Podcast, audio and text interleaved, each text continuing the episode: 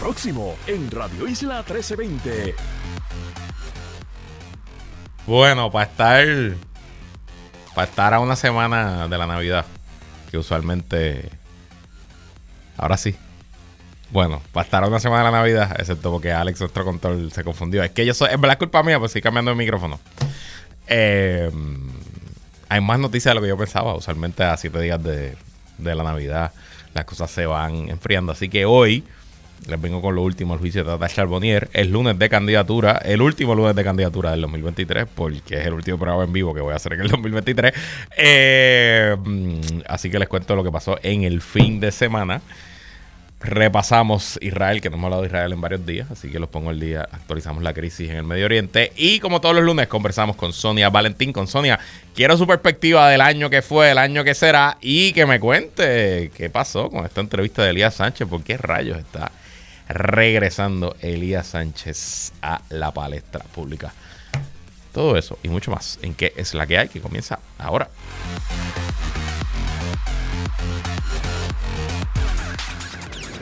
El análisis más potente y completo comienza ahora. Luis Herrero llega prendiendo fuego a los políticos y figuras que se atreven a dañar el país. Radio Isla 1320 presenta ¿Qué es la que hay? Con Luis Herrero. Muy, muy buenas tardes. O sea, la primera fue culpa mía, esta fue culpa tuya, Alex. Se volvió a prender el micrófono, era. Bienvenidos y bienvenidas a ¿Qué es la que hay con Luis Herrero? Hoy es lunes 18 de diciembre de 2023. Estamos en vivo y en directo para todo Puerto Rico por el 1320 de y su cadena para el mundo a través de radioisla.tv, nuestra aplicación para teléfonos Radio Isla Móvil y en facebook.com diagonal Radio Isla TV. Yo soy Luis Herrero y como siempre les invito a que me sigan en todas las redes sociales como L Herrero.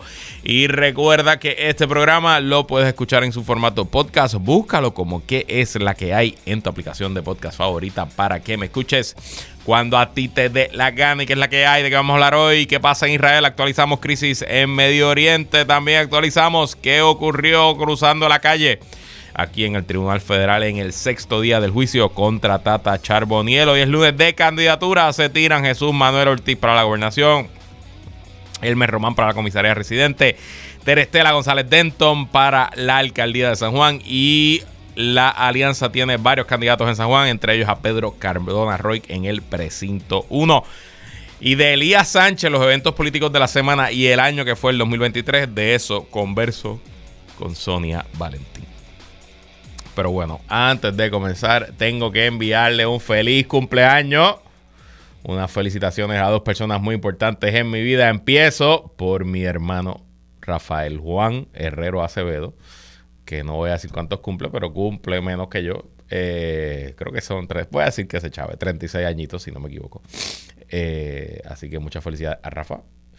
Rafa, la primera persona que me hizo tío, el padre de mi sobrino Nicolás. Así que muchas felicidades a Rafa. Y también muchas felicidades, cumple el mismo día casualidad, a mi cuñada la esposa de mi otro hermano, la esposa, eh, la licenciada Itzayana González, que también cumple unos añitos de esa, así que no voy a decirle edad porque la no sé, así que no, voy a decir.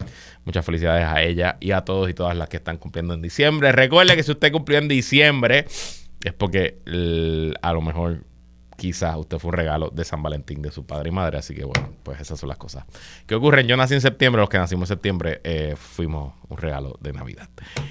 Hablando de Navidad, les recuerdo para los que no escucharon la semana pasada. Este es el plan para el fin de año. Vamos a estar en vivo todos estos programas hasta el jueves. El viernes tenemos un viernes pop que es nuevo, que lo voy a grabar de hecho cuando salga de aquí con el doctor Pedro Valle Javier. Así que el último programa en vivo es el jueves. El viernes arrancamos con ese viernes pop que lo vamos a repetir, si no me equivoco, el viernes antes de Reyes. Por ahí estamos, estamos cuadrando la programación. Luego de eso, vamos a tener una serie de programas que ya están hechos, grabados, editados. Eh, vamos a tener un jueves de ciencia boricua de resumen del año, que va a ser el jueves de arriba, el jueves. Voy a buscar el calendario. De haber sacado el calendario antes de hablar de estas cosas. Y eh, nada, eh, con eso decirles que no voy a estar en vivo ni la semana que viene ni la próxima, aunque va a haber programación aquí para ustedes y hay otros compañeros Él, eh, hay otros compañeros acá de Radio que sí van a estar en vivo. Obviamente las noticias van a estar trabajando y tendremos lo último. Lo que sí es que yo eh, no me voy para ningún lado, no me voy de viaje, estar en Puerto Rico. Si fuera necesario hacer un programa o hacer un segmento en vivo por alguna noticia importante, porque las candidaturas están abiertas hasta el 2 de enero, así que quién sabe qué puede pasar de aquí al 2 de enero que amerite nuestro análisis, pues entramos para hacerlo, pero mi plan es cogerme un merecido descanso antes de que arranque con fuerza el año electoral. Y también, antes de ir a los temas, felicitar a los campeones del voleibol superior masculino. Los Caribes de San Sebastián se alzaron ayer en un partido que se jugó en Arecibo, en la Petaca y Guina, ante 5.000 fanáticos. Se alzaron con su segundo título del voleibol masculino superior, venciendo a los máximos campeones y yo creo que al equipo con más tradición en ese deporte, tanto en masculino como en femenino, a los changos de Naranjito. Así que muchas felicidades al Pepino y a todas las personas fanáticas y fanáticos de los Caribes. Y me llamó muchísimo la atención esta mañana una noticia, el Vaticano oficialmente promulgó que no hay problema con que los sacerdotes bendigan a las parejas, bueno, a los matrimonios LGBT. En comunicación oficial del Vaticano, eh, el Papa Francisco informó que de ahora en adelante aquellos curas, sacerdotes que quieran bendecir matrimonios de parejas del mismo sexo, lo podrán hacer. El Vaticano dejó claro que esto no es un cambio a la política del matrimonio. No es un sacramento, es simplemente una bendición como hacen los sacerdotes en diversos momentos y lugares, ¿no? Eh, como yo no sé cómo fue, pero no me extrañaría que, por ejemplo, cuando Radio Isla abrió este estudio, que se inauguró hace ya unos cuantos añitos, para a lo mejor en el corte de cinta vino un sacerdote y hizo una bendición. De, nuevo, desconozco. Pero es ese tipo de eh, acción religiosa o acción eh, sacerdotal. Eh, presumo que esto será muy controversial en los círculos católicos, eh, sobre todo en los círculos católicos ortodoxos. El cura, el cura no el papa, discúlpenme, ha llevado una batalla interna eh, con obispos y arzobispos ultraconservadores dentro del, del Partido Republicano, dentro del Vaticano. El más reciente fue uno de los arzobispos principales de los Estados Unidos que fue despedido y retirado su título de arzobispo por el Papa en las últimas semanas, en parte por las controversias, porque ese arzobispo pues ha levantado protestas a las acciones que ha tomado este Papa, acciones de liberalizar los dogmas más rígidos de la Iglesia Católica. Pero felicidades a los y las católicas que por lo menos parece que el Papa Paco es una persona más moderna, más... Eh, liberal y quizás más apropiada para los tiempos que vivimos. Bueno, pasando a Israel, hablando de religión y los problemas que crean. No hemos hablado de Israel, yo creo que como en una semana, así que es buen momento para eh, ponernos al día. Luego del intercambio de rehenes y de prisioneros entre Israel y Hamas hace básicamente dos o tres semanas, Israel reanudó sus ataques militares de gran escala en diversos puntos de la franja de Gaza. Eh, no han habido tantos bombardeos como los hubo quizás al comienzo de la guerra, pero bombardeos han habido sin duda. Y lo más importante es que cada vez surge más y más información del tipo de ataque que está haciendo Israel y por qué está teniendo tanta eh, efecto sobre la vida civil. Se estima que ya el, que el 60% de las víctimas de los ataques israelíes son civiles, que no son combatientes, no son integrantes de Hamas, no son terroristas.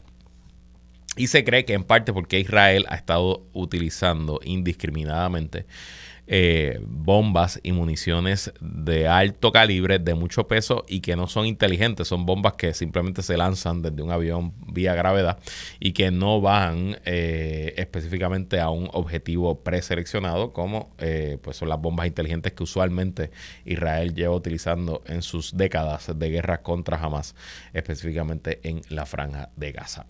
De hecho, este aumento indiscriminado terrible y reprochable en muertes civiles ha puesto a que Estados Unidos aumente la presión sobre el gobierno de Benjamin Netanyahu para que eh, no necesariamente haga un cesar al fuego, pero que por lo menos controle su obsesión de utilizar este tipo de armamento en lugares altamente poblados. De hecho, hoy está el secretario de la Defensa norteamericano, el secretario Lloyd Austin, está en Israel y en una conferencia de prensa con su par, el ministro de Defensa israelí, dijo claro que para Israel las vidas civiles en Gaza tienen que ser un imperativo estratégico. Hay mucha información en diversos medios de que la Casa Blanca ha estado intentando directamente de que Netanyahu, el primer ministro israelí, entre en razón y que modere y o haga un cesar fuego o simplemente detenga las actividades más desastrosas, las actividades militares más fuertes en la franja de Gaza, pero la realidad es que en expresiones públicas Netanyahu aparenta estar haciendo caso omiso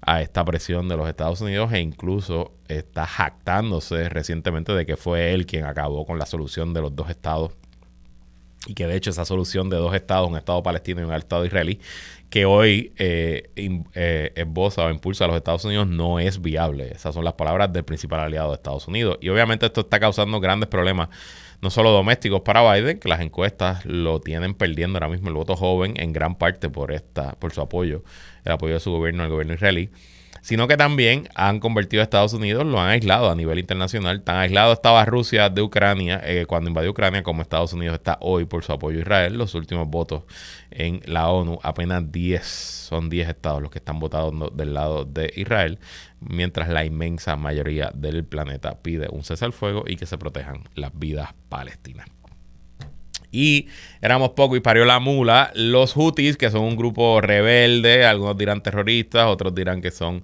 personas que luchan por su eh, país en Yemen, que son apoyados por Irán. Anunciaron hace varios meses, que hace varias semanas, que iban a comenzar una serie de ataques contra Israel y esos ataques se han eh, concentrado en barcos, navíos que pasan por el Mar Rojo. El Mar Rojo es la ruta hacia el Canal de Suez que une el Océano Índico con el Mar Mediterráneo. Es una ruta extremadamente importante para el comercio internacional y para el petróleo. Y durante el fin de semana, uno de esos ataques son con drones. Eh, logró eh, interceptar un barco navío de gran escala provocando daños serios a ese barco mercantil. Y hoy British Petroleum, una de las principales firmas de, de aceite, de, escúchame, de petróleo, de gasolina del planeta, anunció que suspenderá por el momento los viajes por el Mar Rojo. Eso automáticamente tiró, eh, eh, comenzó un rally en los precios del petróleo. Habían aumentado la última que chequeé 3 dólares, si no me equivoco, el barril de petróleo antes de ir al aire. Y claro, pues aumenta la presión económica que este conflicto está teniendo en todo el planeta. Seguiremos hablando de Israel en los próximos días. Aterricemos ahora a otro juicio de una religiosa, pero que no tiene absolutamente nada que ver con su virtud religiosa, sino con sus pecados. Hablo, por supuesto, de la ex representante Tata Charbonnier, que uno pensaría que eh, ya lo peor pasó y que no le puede quedar demasiada evidencia al gobierno de los Estados Unidos sobre la corrupción de la ex representante. Pero aunque uno lo piense, pues, el que lo piense está equivocado. Eh, creo que hoy es otro día devastador contra la representante. Puede hoy ser el día más devastador. específicamente nos enteramos de algunos asuntos. El más importante es que tras el testimonio de uno de los agentes investigadores del FBI, sabemos a ciencia cierta cómo comenzó la investigación contra Tata Charboniel, leo de, el, eh, de la cuenta de Twitter de la periodista Adriana de Jesús Salamán. El fiscal le pregunta a la agente Waltz, que es el agente del FBI que está testificando, le pregunta, ¿es justo decir que un individuo llamado Jonathan Alemán fue quien elevó las alegaciones contra Charboniel al FBI? Waltz contesta, sí. Fiscalía presenta tres documentos que contienen información telefónica. Son tres números de diferentes. Ah, perdónenme, eso no tiene que ver con específicamente lo de eh, Jonathan Alemán. Pero eh, aquí está. Eh, esencialmente, luego de que Jonathan Alemán, que era el director de la oficina de Tata Charboniel antes que Sheila, quien fue la primera testigo en algún momento, Jonathan Alemán se reúne con el FBI y le va con las acusaciones. No se sabe la motivación detrás de eh, esa reunión. Lo que sí es que durante la semana pasada nos habíamos enterado que Jonathan Alemán era la pareja de Frances Acevedo, la empleada que supuestamente le estaba haciendo estos pagos ilegales a Tata Charbonnier. Así que quién sabe si fue esencialmente eh, eh, por algún problema en la relación entre ellos dos, alguna queja que su pareja le hizo sobre la representante. Jonathan Alemán en algún momento intentó ser el candidato alcalde de Loíza con eh, el apoyo de Tata Charboniel. A lo mejor eso terminó mal y eso fue lo que lo motivó.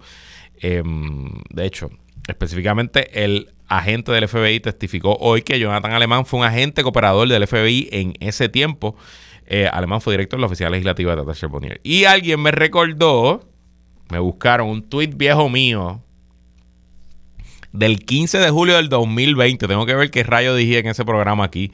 El 15 de julio del 2020 ya yo estaba por las tardes, yo creo sí. Ya no estábamos al mediodía. Pero miren lo que yo puse en mi cuenta de Twitter en esa fecha. Fuente, el 15 de julio fue el día del allanamiento de la casa de Tata Charbonnier, el día que le quitaron los celulares. Fuentes en el PNP me dicen que investigación de Tata Charbonnier podría estar ligada a su ayudante de años, Jonathan Aleman. Aleman, que tenía intenciones de aspirar a la alcaldía de Loíza, fue denunciado por utilizar propiedad pública y de, Unidos y de Unidos por Puerto Rico para politiquear. Así que por lo menos desde el 15 de julio ya eso estaba regado por ahí. Esa es una fuente que yo tuve, les confieso, que pensando hoy haciendo memoria, yo no me acordaba de este tweet y tampoco me acuerdo quién me pudo haber dicho esa información. Eh, pero evidentemente si yo lo tenía, ya estaba regado entre los círculos, así que eh, pues todo apunta a que fue este señor Jonathan Alemán el que comenzó toda esta debacle.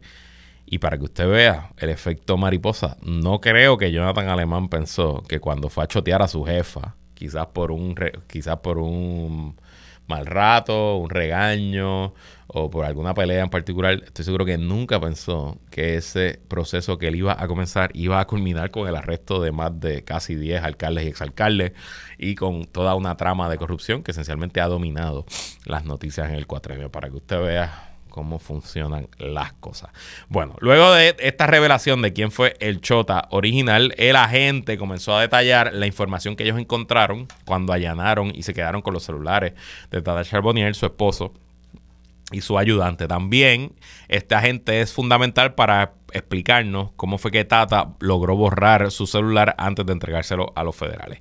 Primero, hay un testimonio larguísimo donde esencialmente el fiscal va con el agente día tras día tras día sobre la data que había en los celulares incautados y va explicando eh, cómo ciertos días, eh, los días que ya ellos probaron que esos días eh, la secretaria francesa Acevedo cambiaba el cheque luego depositaba en otro banco en una cuenta nombre de Charbonnier, pues ellos pudieron hacer una, una referencia a las llamadas y a las conversaciones que habían entre ambas en esos días. Por ejemplo, proyectan en el televisión una presentación, sigo leyendo de Adriana de Jesús, comienzan con el 10 de abril de 2018. Ese día Francés Acevedo recibió un pago de 2.669,22 por su trabajo en la Cámara y luego ese día ese cheque fue cambiado. Deposita 1.169,22 y se queda con 1.500 efectivos.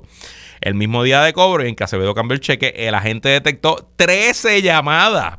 Una, tres, 13 llamadas entre Charbonnier y Acevedo.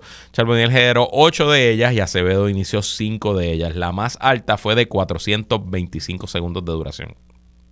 Y asimismo, no sé cuánto tiempo duró esa parte del testimonio, pero son más de 7, 8 ejemplos que el agente estaba presentando ese día que Frances cambió un cheque ese día eh, hablaron 20 veces, 10 veces, 5 veces, 80 veces. Hay comunicaciones entre el marido de Tata y Frances Acevedo, entre otros asuntos. También hay una explicación de que cuando ellos allanan la residencia de Tata Charbonnier se van sin un teléfono. Faltaba un teléfono que nunca apareció y que ellos luego en la noche Tata Charbonnier lo entregan cuando logran comunicarse con ella y ese teléfono se lo entregaron sin información, habían borrado las cuentas de WhatsApp, los mensajes en WhatsApp y solamente quedaban dos mensajes de texto en ese celular un mensaje de texto del eh, licenciado y analista político Leo Díaz, que le había compartido un contacto a Tata Charbonnier, desconozco qué tipo de contacto que habrá pasado, y el mensaje de la gente del FBI diciéndole, este es el FBI, por favor llámenos y comuníquese con nosotros.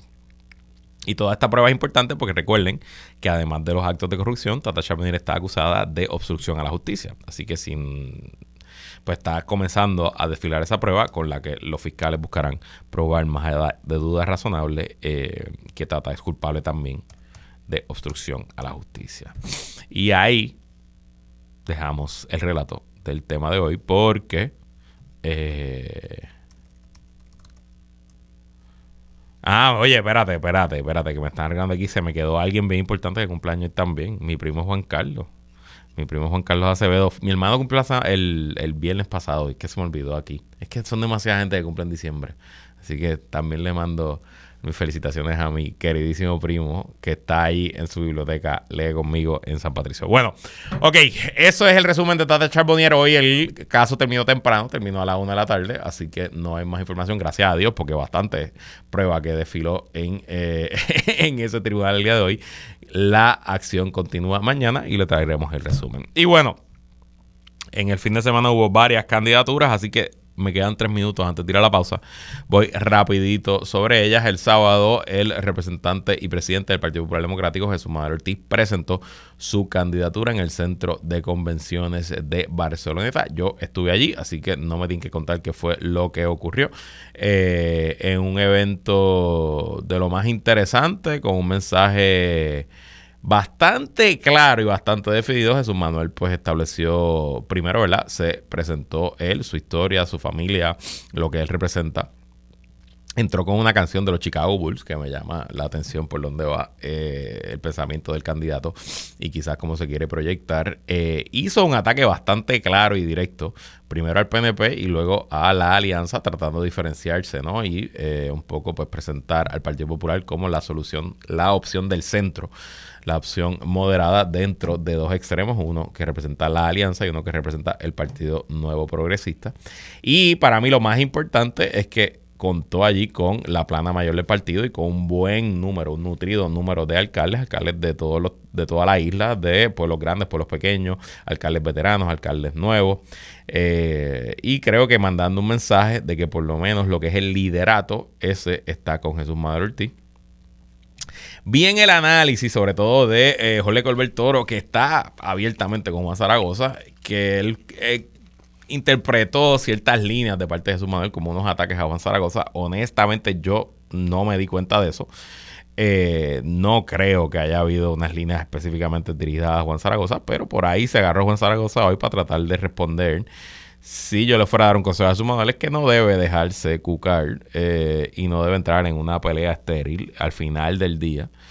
Zaragoza necesita la controversia más que Jesús Manuel si, como uno presume, en efecto, la carrera está abierta entre parte y parte. Eso sí, el evento, aunque hubo una cantidad buena de personas y liderato, no se llenó a capacidad, así que si fuéramos a juzgar el evento, le puedo dar en proyección y mensaje, le puedo dar C en movilización. Creo que si hubieran habido allí no hacía falta tantísima más gente para que eso se hubiera llenado a capacidad, quizás 300 personas más y hubiera estado, eh, no hubiera cabido nadie más en ese salón. Pero bueno, era un sábado de Navidad, no es tan fácil movilizar. Y si no, pregúntenle al otro evento del fin de semana, el evento de la erradicación de candidatura de Elmer Román a comisionado residente en eh, su natal Yauco, en un teatro con butacas establecidas pues allí junto a Jennifer González, eh, Elmer Román presentó su candidatura a eh, comisaria residente y tampoco se llenó el teatro completo. Las imágenes, específicamente las que vi en Guapa Televisión, son bastante, bastante reveladoras. Eh, Guapa puso una cámara. yo nunca he estado en el Teatro de Yauco, pero tiene como un segundo piso y desde el segundo piso eh, hacia abajo pues se veían las sillas vacías en ese teatro. En general, Complicada la movilización para los partidos principales, sobre todo en Navidad, y creo que si la, la lección más importante para los candidatos y candidatas es que mientras el ciclo electoral en Puerto Rico coincida con la Navidad, es mucho mejor usted radicar temprano, en noviembre, antes de que eh, las fechas estas se compliquen que radicar antes. Y los, los, los veo a que comparen como fue la erradicación de Pablo José Hernández, por ejemplo, que fue, si no me equivoco, el 5 de noviembre y fue un evento vistoso que se llenó. La de Pedro Pierluisi, que fue en el centro de convenciones y quizás no es que fue la movilización más, más, más, más importante, imponente del Partido No Persiste en su historia, pero llenó el sitio. También fue en octubre. Y cuán difícil, una vez va corriendo ese calendario, se le hace al resto de los candidatos movilizar, ponerse. Obviamente, la excepción aquí es el PIB, pero el PIB básicamente estuvo meses buscando que esta asamblea fuera el éxito que fue. Eh, así que si usted no está dispuesto a hacer el esfuerzo que hizo el PIB de estar meses dándole, quedándole, dándole, quedándole, dándole, quedándole, para que el evento quede eh, bonito, recuerde que la Navidad tiene mucho más poder que cualquier, que cualquier partido político. Si hace tal de su evento, es probable que no se le llene. Y de política y de una persona que reaparece de momento, de eso converso con Sonia Valentín cuando regresemos en que es la que hay. Sigue conectado con Radio Isla 1320. Estás escuchando ¿Qué es la que hay? Con Luis Herrero. Somos el sentir de Puerto Rico. Ahora le damos un giro a tus lunes desde la perspectiva de la directora, actriz y productora Sonia Valentín. A solas con Sonia. Como todos los lunes, conversamos en el segmento favorito de mi mamá con Sonia Valentín. ¿Qué es la que hay, Sonia? Qué bueno, vuelta de nuevo. ¿Qué, qué es la que hay, Luis? ¿Cómo tú estás? Saludos para ti y para toda la gente que te escucha. Estoy más despierto que cuando nos vimos a las 8 ¿Estás más de despierto la- que esta mañana? De la mañana, sí. Sí, ya a las 8 de la mañana, yo ahí empezando mi día, ya tú llevas 3 horas al aire, así que... Eh, Eso es así. Para que, pa' que sepa. Hay que, hay que empezar. Dicen que el que madruga Dios la ayuda. Yo creo que nos estamos votando con eso. Uf, tú estás echando en esa cuenta de ayuda, uf, ya mismo te paga intereses. Definitivo. Bueno, esto sí Bueno. que yo no lo tenía en el bingo y la razón por la cual me hiciste levantarme temprano hoy en vez del miércoles es que Elías Sánchez reapareció en una entrevista exclusiva para el podcast de la uni- unidad investigativa de Tele 11, las noticias de Tele 11. El ex director de campaña, Ricardo Rosselló, negó haber cometido alguna falta, dijo que no tiene nada por la cual pedir disculpas y abrió fuego contra Jake Fonseca y otros medios de comunicación por supuestamente demonizarlo. Ya tú me preguntaste a mí, así que ahora yo te pregunto a ti. ¿Qué te pareció la entrevista? Mira, me parece que la entrevista eh, de las compañeras Selimara Dame, Marteli Jusino, la licenciada Marteli Jusino, hicieron una, una espectacular entrevista. Fíjate que yo le hice la pregunta luego a Marteli durante el programa en la mañana eh, de si hubo condiciones. Y ella me dice que no, que no hubo ninguna condición, que realmente eh, él no estableció ninguna línea de preguntas, ni dijo que no se le podía preguntar, ni qué se le podía preguntar. Y para mí eso era importante porque él lucía bien, eh, hasta cierto punto relajado, ¿no? Entonces yo dije, bueno, pues, pues será que él ya dijo de antemano, mira, de esto no vamos a hablar o de esto vamos a hablar. Y al ella decirme que no, pues entonces me hace pensar que realmente él estaba estrategizando, como conversamos esta mañana, y tenía muy claro cuál era su finalidad y evidentemente las compañeras hicieron las preguntas, o sea, ahí estuvieron todas las preguntas y, evi- y uno tiene que pensar que el periodista, que es el caso de ellas eh, y que están ejerciendo la profesión desde esa perspectiva, eh, ¿verdad? para que la gente no se confunda, porque aun cuando yo tengo. Eh, eh, carne de periodista, eh, no lo ejerzo en este momento ah, como lo hacen mis compañeras, yo puedo comentar y hacer otro tipo de cosas porque es lo que, lo que estoy haciendo. En el caso de ellas, que están netamente sumergidas en el periodismo y que ese es el trabajo que les compete, ellas hicieron todas las preguntas. Si tú te fijas ahí, están todas las preguntas. Y es el trabajo, ¿verdad?, el, el- del periodista, hacer las preguntas. Eh, perseguir la gente, hablarle fuerte, hostigarlo, pues es una cuestión de estilo. Y yo creo que no es el estilo de ninguna de ellas dos, tampoco me gusta ese estilo para, para nadie. Así que me parece que hay que dejarlo que él conteste. Y él contestó, y él contestó, y de ahí salen muchas otras preguntas, ¿no? Él Sí. fue muy claro diciendo que él no tenía que pedir perdón. Y, y fue muy claro diciendo eso es un chat privado. Un chat privado donde yo me expreso como yo entienda. Y si todo el mundo entiende que si no entiende lo que es privado, pues vamos a ver si todo el mundo abre sus teléfonos y nos enseña sus conversaciones privadas. Lo vi, lo vi. Estuvo, estuvo interesante esa, esa dinámica. Eh, yo, antes de cuando vi las promos y ustedes anunciaron que tenían la entrevista, hicieron un trailer y eso, yo, yo pensaba que el objetivo de la, de la entrevista, porque romper el silencio y salir cuando nadie está pensando en Elías Sánchez ahora. Digo, fue parte de la controversia con Quito Meléndez, ¿verdad? Estaba en los medios más o menos en estos meses, pero realmente no, ya no es una figura protagónica ni se menciona tanto como antes. Eh, yo pensaba que era un poco un tour de la redención y de, de ir rehabilitando su imagen porque vendría algún a- a- anuncio en la campaña de Jennifer González. Pero después de escuchar la entrevista, no, no me da esa, ese pensamiento. No creo que él vaya a asumir un rol público en la campaña de Jennifer González, ni que tenga un rol particular en ella. Y me parece más que esto fue toda una estrategia de ir eh, colando en medios e ir adelantando ciertos argumentos en su demanda de libelo y defamación contra el colega que está hasta ahora al aire, Jay Fonseca, Telemundo, etcétera. Y te, tengo, te tengo que decir que como comentarista en los medios, pues por un lado me preocupa porque eso de que estén demandando por difamación a una persona que simplemente hace su trabajo, pues me, me levanta bandera y, y- Claro, y totalmente. no necesariamente quiero que eso eso. Pero como abogado, creo que tuvo bueno, tuvo aciertos, pero donde yo veo problemas es en toda su narrativa con el secretario de la vivienda, donde él admite que pidió una reunión después que una, subasta no se le fuera adjudicada a un cliente, y después habla de que si en Colombia, en un Hilton, en la toma de posesión del presidente Iván Duque, ellos hablaron. Y toda esa historia me parece un poquito inverosímil. Y yo presumo que los abogados de Jeff Fonseca agarrarán esa historia y eh, harán muchas, muchas preguntas en el proceso de deposición y descubrimiento de pruebas. ¿Qué te parece eso de que estén demandando a Jay Fonseca o a otras figuras políticas públicas en Puerto Rico? Pues mira, ah, eh, y por difamación, eh, ¿verdad? Me parece, me parece interesante. Eh, el tema de la difamación es un tema bien, bien interesante para mí, ¿verdad? Uno lo vive en carne propia de ambos, de todos los lados. O sea, desde el lado de que tú puedes ir contra mí y desde el lado de que yo podría ir contra otras personas. Eh, como figura pública. Y la realidad es que es una línea tan finita, fíjate, es que hay que tener cuidado con eso, que no se toque y se trastoque lo que es la libertad de expresión, ¿no? Pero la libertad de expresión, si bien está claro, o sea, tampoco es que, que tú vas a destruir a una persona basándote en tu libertad de expresión mintiendo. O sea que, pero también hay que probar la intención. O sea, tiene que haber intención de querer destruir.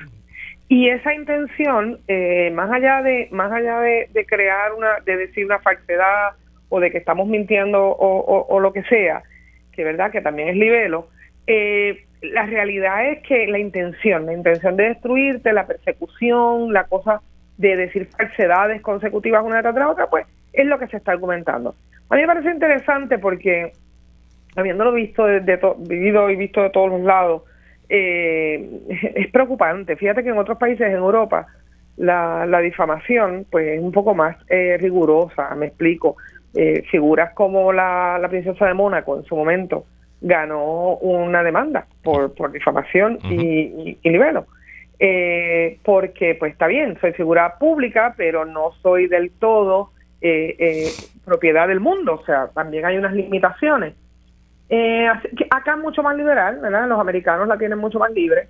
Eh, yo creo que es, curioso e interesante, como tú dices, porque nos, nos pone a los que ¿verdad? estamos entrevistando o los que hacemos opinión o expresión en una situación complicada, pero como yo siempre digo, no, no trate de hacer daño por hacer daño y si no tiene evidencia, pues simplemente, ¿verdad? Sea claro en que es una opinión, no trate de, de dañar porque es que también hay mucha gente maleada, ¿no? Y, y que sí tienen intenciones, no estoy diciendo que es el caso de Jay, pero, pero la realidad es que eh, de todo hay en la viña del Señor. La, las especulaciones y la difamación, probarse puede ser muy complejo, pero pero la realidad es que pues, en este caso hay que ver, me dice Mardeli que estudió la, la demanda, que la demanda tiene más de 400 páginas. Sí, correcto y que es una demanda muy eh, bien articulada, eh, argumentada en todos sus puntos. Y bueno, pues no sé, habrá que ver. Yo, eh, la, he leído, yo la he leído y he seguido el tracto. Y, y lo más peligroso para Jay, realmente la demanda, no es necesariamente las alegaciones, es que, y Elías lo explica en la entrevista, ya sobrevivió de las, no sé cuántas eran, si son veintipico de alegaciones, pero de esas ya once alegaciones sobrevivieron la primera etapa que es la moción de desestimación. Y como tú bien dijiste, en Estados Unidos y Puerto Rico como parte de Estados Unidos, la protección para los comentaristas y periodistas es muchísimo más amplia que en Europa y que en la mayoría de las democracias. Eh, y usualmente es en esa moción de desestimación donde los periodistas y los medios ganan el caso. Y, el mero hecho que Elías haya sobrevivido 11, eh, hayan sobrevivido esos 11 casos y al final puede sobrevivir unos cuantos más, alegaciones, discúlpenme, causas de acción. Eh, pues un poco eh, habla de, de, la, potencial peligro para Jay. Y te voy a decir algo aquí, yo en estricta estrategia de litigio, yo me imagino un poco, esto tiene que estar costando miles y miles de dólares en el caso de Jay y de Telemundo a su aseguradora. Eh, pero las aseguradoras tampoco quieren estar pagando para siempre. Y yo no sé si aquí también hay un mensaje o un poco de, poner presión de vamos a sentarnos, vamos a negociar, vamos a transar. Vamos a transar, correcto. Sí. sí, bueno, puede estar ahí la intención.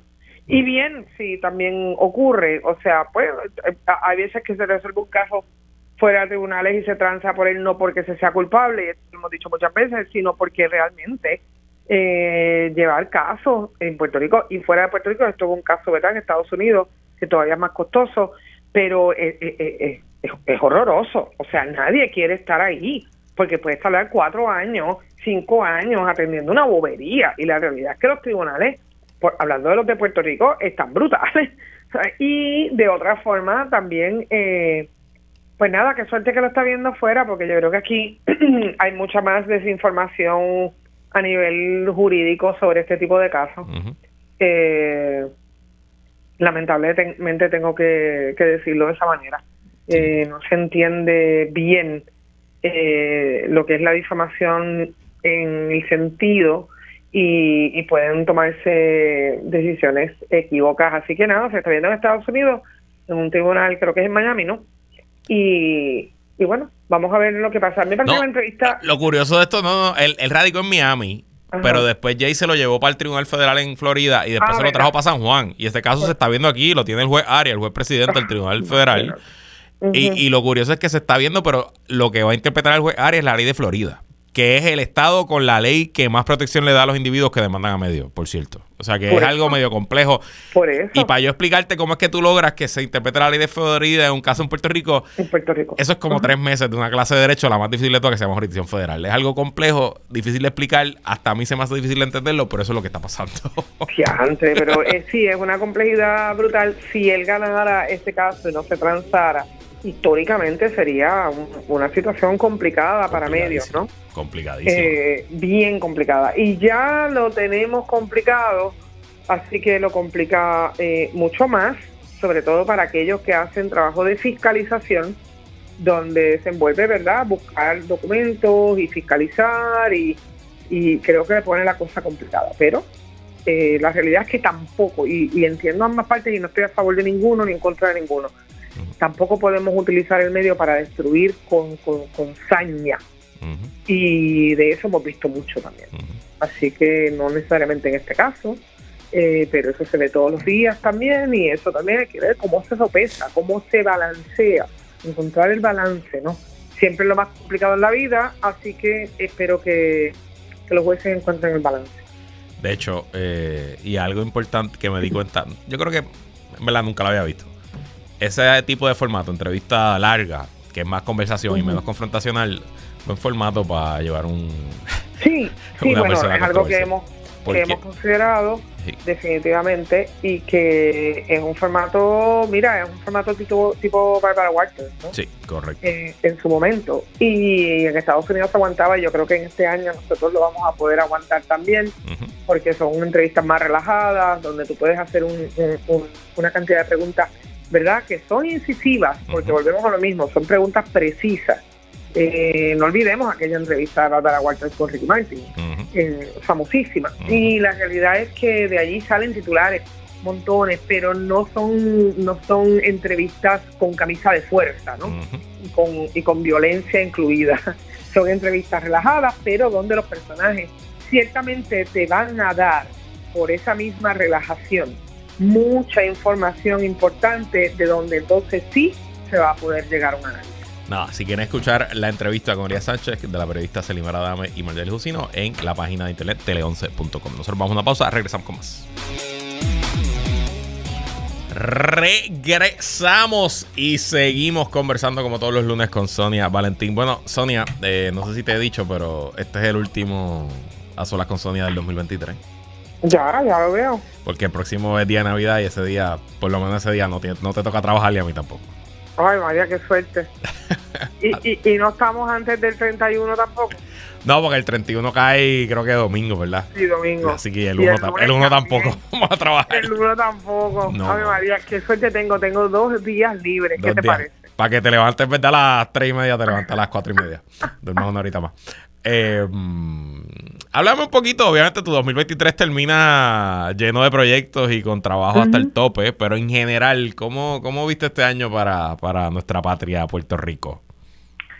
Un año eh, de verdad que dentro de todo, la, la terrible, la, cosa más terrible, lo que me impacta en este momento y me tiene el alma deshecha, el corazón estrujado, es la cantidad de incidencias de, ¿verdad? de asesinatos, maltratos, abusos, como le quieras llamar, a niños. Este año ha sido un año cargado, si han habido, creo que son ya tres casos o, más de niños que han terminado, ¿verdad? Ya sea muertos o tomados por el Departamento de la Familia. Ahora mismo, en el día de hoy, acaba de transcurrir la situación con esta bebita de un año y medio. eh, yo no puedo entender, de verdad. Y eso este año, sumado a la situación de los asesinatos y asaltos y maltratos a los envejecientes, yo no puedo entender qué pasó. O sea, yo no sé qué pasó este año. Yo lo que siento es que lo hemos, eh, estamos en, un momento eh, crítico a nivel eh, sociedad y a nivel de, la criminalidad, donde está acechando a los dos sectores más vulnerables, los niños y los envejecientes. ¿Qué pasó? Pues mira, habrá que entender que pues descontinuamos la educación y las perspectivas de género que de alguna manera ayudaban a que esas violencias eh, se contuvieran o de alguna manera se educara a la gente sobre ello y de allá para acá esto es lo que tenemos.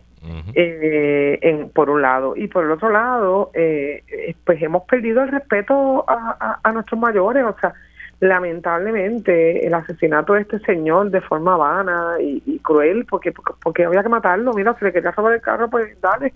Pero pero ¿por qué lo matas?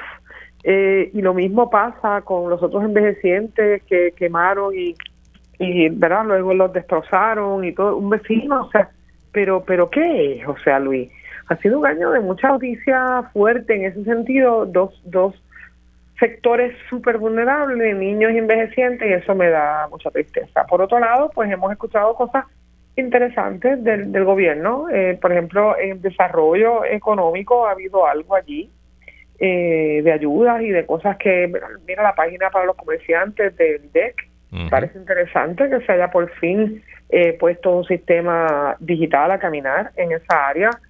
Eh, han habido cosas, han habido cosas. Yo siento que todavía estamos eh, recuperándonos. todavía yo siento que no ha habido una recuperación total y completa. No siento que las calles y las carreteras se han atendido de la forma en que se tenían que haber atendido ya para esta fecha. No sé por qué eso está tan dilatado, aunque sí hemos visto algo, sobre todo este año que comienzan las elecciones y empiezan a tirar pelea por todos lados y todo el mundo lo sabe. Eh, ya ese cuento no, le, no creo que le deba morder a nadie. Eh, pero además de eso, eh, verá, hay tanto dinero y tanto fondo federal para la atención de las carreteras, según entiendo, y que no lo hayamos concluido o que no estemos más adelantados, pues me parece un poco fracaso.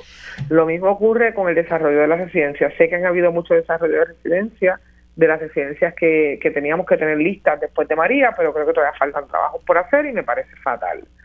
Así que en ese sentido, eh, las escuelas, todavía las escuelas del sur, siguen esperando su momento. Eh, me gusta el plan que se ha desarrollado para, para la atención de descentralizar las escuelas. Va a empezar por esa zona, por la zona sur-oeste. Vamos a ver si funciona. Me parece algo positivo, ¿verdad? Que se piense ya. Yo le preguntaba pero ¿cuántos años ha tardado que ustedes lleguen a la conclusión de que hay que descentralizar? Eh, ¿Cuánto tiempo lo han meditado, pensado, analizado? ¿20? ¿15? ¿Cuántos años, Luis? Más que eso. Pues, pero entonces finalmente... Si aquí, aquí, aquí hablamos del gigantismo y del sistema que se queda en Atorrey y que no se gasta, se gasta más por, por alumno que el sistema de Estados Unidos y que el dinero no llega. Yo creo que, por lo menos de que yo tengo uso de razón política. Pues, pues desde que yo estoy escuchando programas de radio. En este momento, en, con lo rápido que nos movemos en la política y en el país, pues mira, finalmente parece que van a hacer un programa piloto sobre la descentralización. Bueno, pero qué bueno que llegamos al piloto, 25 años más tarde. Está bien, este, tú sabes, siento que todas las cosas toman demasiado tiempo, pero en general yo lo que quisiera es que la gente de alguna forma pudiéramos pensar en lo positivo, y lo positivo para mí es el desarrollo de los jóvenes en términos de, los pequeños comerciantes y nuevos emprendedores, que he visto que hay mucho de eso, que hay mucho de eso, que hay mucho espíritu de empresarismo en esta juventud y eso es importante porque nuestro país depende de ese desarrollo, no económicamente de las grandes cadenas, sino de esos pequeños y medianos comerciantes que un día aspiran a llegar a ser grandes también y que de alguna manera generan empleos y se quedan en Puerto Rico y generan ganancias que se permanecen en Puerto Rico y dan mejores empleos y somos mejores jefes y somos mejores empleadores que las cadenas grandes y lo tengo que decir porque pagamos mejor. Así que eh, en ese sentido, los jóvenes que se están autoempleando, que tú ves que hay 20 carritos, 40 inventos, me encanta. Y esa parte creo que la hemos agarrado, la hemos abrazado y eso me parece que es un tiene un gran momento en este en este año ¿verdad? y de seguir de seguir desarrollándolo yo creo que por ahí más o menos va mi resumen bueno pudimos hablar de política porque me quedé sin tiempo pero excelente resumen Sí, la política, déjala para, déjala para el año que viene. Hablamos todos los días. Bueno, Sonia, mandar un mensaje de fin de año a nuestro público. Nada, que tengamos mucha paz, que, que de alguna manera, ¿verdad? Esta Navidad nos sirva para iluminarnos los corazones y llenarnos del corazón de bondad y de compasión para, para el vecino, para los amigos, para los enfermos y, y un poco llevar un mensaje de paz y reconciliación, eh, no solamente entre las familias, sino también eh, para el país. Hay que reconciliar el país, que veo que continúa polarizado, y buscar encontrar esos centros que, eh, los puntos en los que coincidimos y abrazar esos puntos y movernos en esa dirección y no enfocarnos tanto en los que diferimos. Pues ahí, lo, ahí lo tienes, Sonia. Gracias por estar otro año aquí Que es la que hay y nos vemos el año que viene. Hasta luego. Bye. Y hasta aquí esta edición de ¿Qué es la que hay con Luis Guerrero? Como siempre, agradecido de su sintonía y patrocinio. Quédese con nosotros. La mejor programación y análisis de la radio puertorriqueña continúa en Radio Isla 1320. Lo próximo, el informe del tiempo con Sugeli López Pelén. Hasta mañana.